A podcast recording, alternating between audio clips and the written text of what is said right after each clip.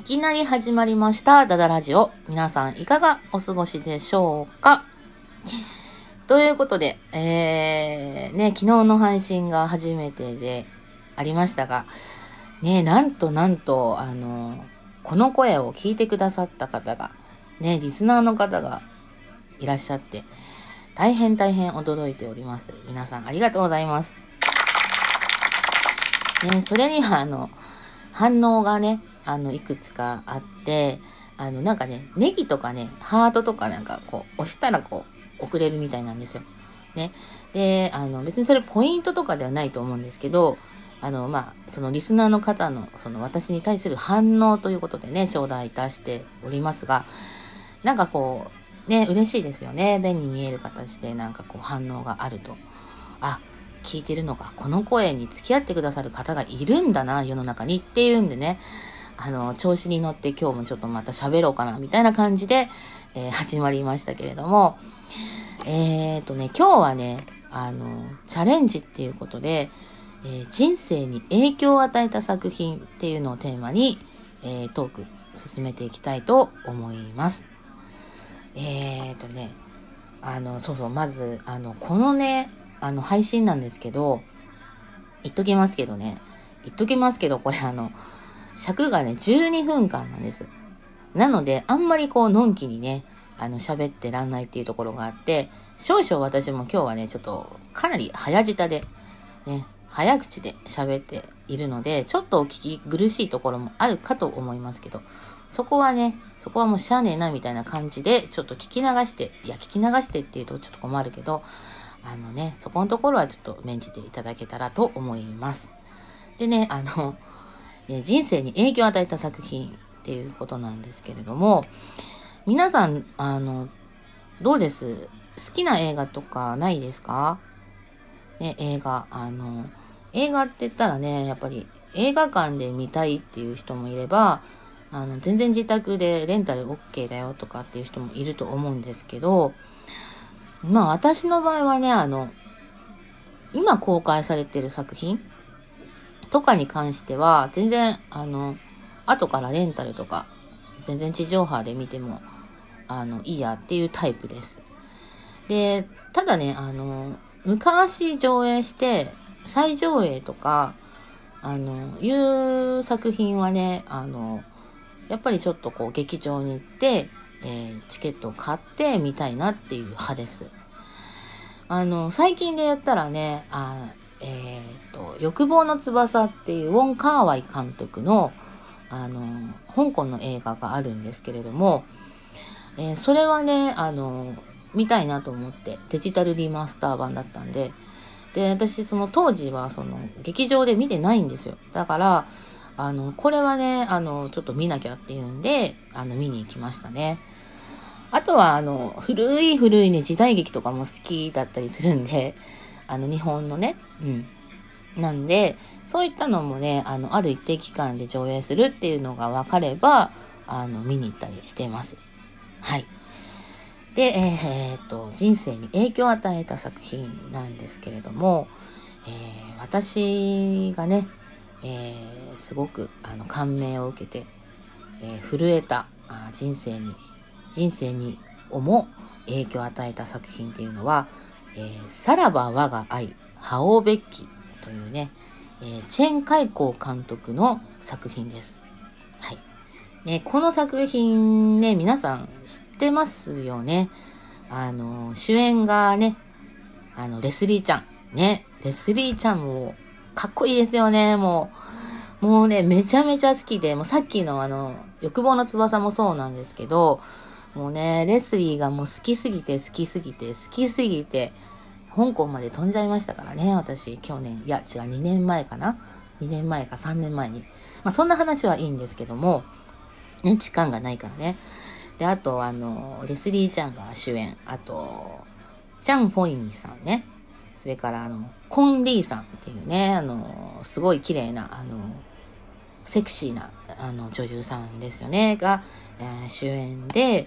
えーあの、確かね、1993年、カンヌ国際映画賞のパルムドール賞を受賞した作品です。はい。だったと思います。で、えっ、ー、と、172分っていうね、映画として結構長い、長い作品なんですけれども、ね、172分って言ったら、3時間ぐらいかな？2, ?2 時間50、52分か。52分っていうね、かなりの長編映画です。で、えー、っと、まあ、内容としてはね、あのこう、日中戦争とか、文化大革命とかね、あの、そういう政治とかが背景にもなっていて、あの、重くてね、まあちょっと暗い、暗い作品ではあります。で、あの、ハオベッキってね、あの、四面楚歌で有名なんですけど、あの、鉱石とね、えー、グビジンだったかな？あの、グビジンっていうのがあの、女性型の方で、それをね、描いた、あの、狂劇のね、あの、古典の、あの、作品なんです。それがあの、劇中の中で、あの、レスリーと、あの、チャンさん、チャン・ホンイさんが、あの、演じていくっていう形で、あの、どんどんどんどんこう、ドラマが、あの、繰り広げられていくんですけども、ね、狂劇の役者の世界っていうと、あの、日本で言ったらなんか歌舞伎のようなね、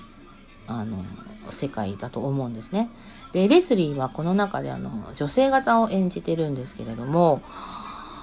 まあね、あの、見た方は皆さんそう思うと思うんですが、もう美しい。もう本当に本当に美しくて、えー、まあね、見た感じのそのフォルムとかもそうなんですけども、あの、所作、あと声、で、あの、レスリーはね、劇中で、あの、北京語を喋ってるんです。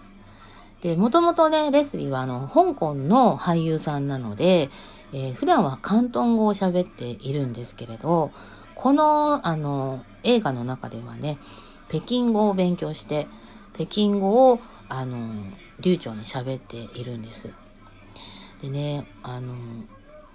この女性型っていうのはね、あの、誰でもできるもんじゃないなって思うんです。あの、例えば、ね、ちょっとこう、華奢でね、えー、こう、色白で、えー、女性っぽい顔をしていたとしてもね、としても、やっぱり女性を演じるっていうのは、なかなか、の、できることではないと思うんです。うん。あの、この作品、2008年に日本でも舞台があって、その時にはね、あの、レスリー演じる DA の役を、あの、少年隊の東山の隆樹さんが、あの、やられたんですね。東山さんもすごい、あの、綺麗じゃないですか。綺麗っていうか、まあ、かっこいいんですけどね。うん、綺麗じゃないですか。だからやっぱりね、誰でもね、あの、女性型ができるっていうもんじゃなくて、本当にこの DA のね、役を演じられるのは、やっぱ世界でね、もうたった一人、もうレスリーしかいないなっていうふうに私は思っています。でね、あの、この映画の内容はね、ちょっとやっぱ見てない方もいらっしゃるとは思うんで、えー、割愛したいと思うんですけれども、あの、なぜね、この映画が私の人生に影響を与えた作品になったかというと、これをね、見たのはね、一番最初があの、高校生の時だったんですよ。で、当時、あの、もうすでにね、レスリーのことは知っていたんですけども、なかなかね、この作品に出てる、あの、レスリーというか、なかなかこの映画をね、あの、見るっていうところまでいかなくて、で、まあその理由っていうのが、やっぱ内容がね、重い。うん。重くて暗い。で、あの、なんとなくね、ちょっとこう、あの、中国作品っていうか中国映画っていうのかな、北京語とか、っていうのに対しての、まあ私の中でのね、受け入れがたいものがありまして、ね、あの、こういったのはね、ちょっと良くないんですけども、やっぱりその、見てね、なんかちょっと、見た後の、こう、損した気持ちっていうのかな。その時はですよ。その時はそういうのがね、ちょっと怖かったんで、あの、見るのを避けてました。うん。なんだけど、ある時ね、友達の家でちょっと映画見ようよっていう話になって、いくつかなんか借りた中でね、ああ、ちょっとこれ友達とだったらちょっと見てもいいかなって、もう一人で見る勇気はないけども、なんかみんなでワイワイしながら見るのはいいかなと思って借りて、で、当時 VHS ですよ。ね、DVD がないから。でそれを借りてね、デッキ入れて、あの、見たんですけど、あの、もう、鳥肌が立ちましたね。で、自分が今までその映画や作品に対して持ってたね、偏見ですよ。さっきも言った。その先入観みたいなものがね、いかにくだらない、くだらないものか、うん、邪魔なものかっていうのをね、あの、思い知ることになったんですね。うん。あの、本当にね、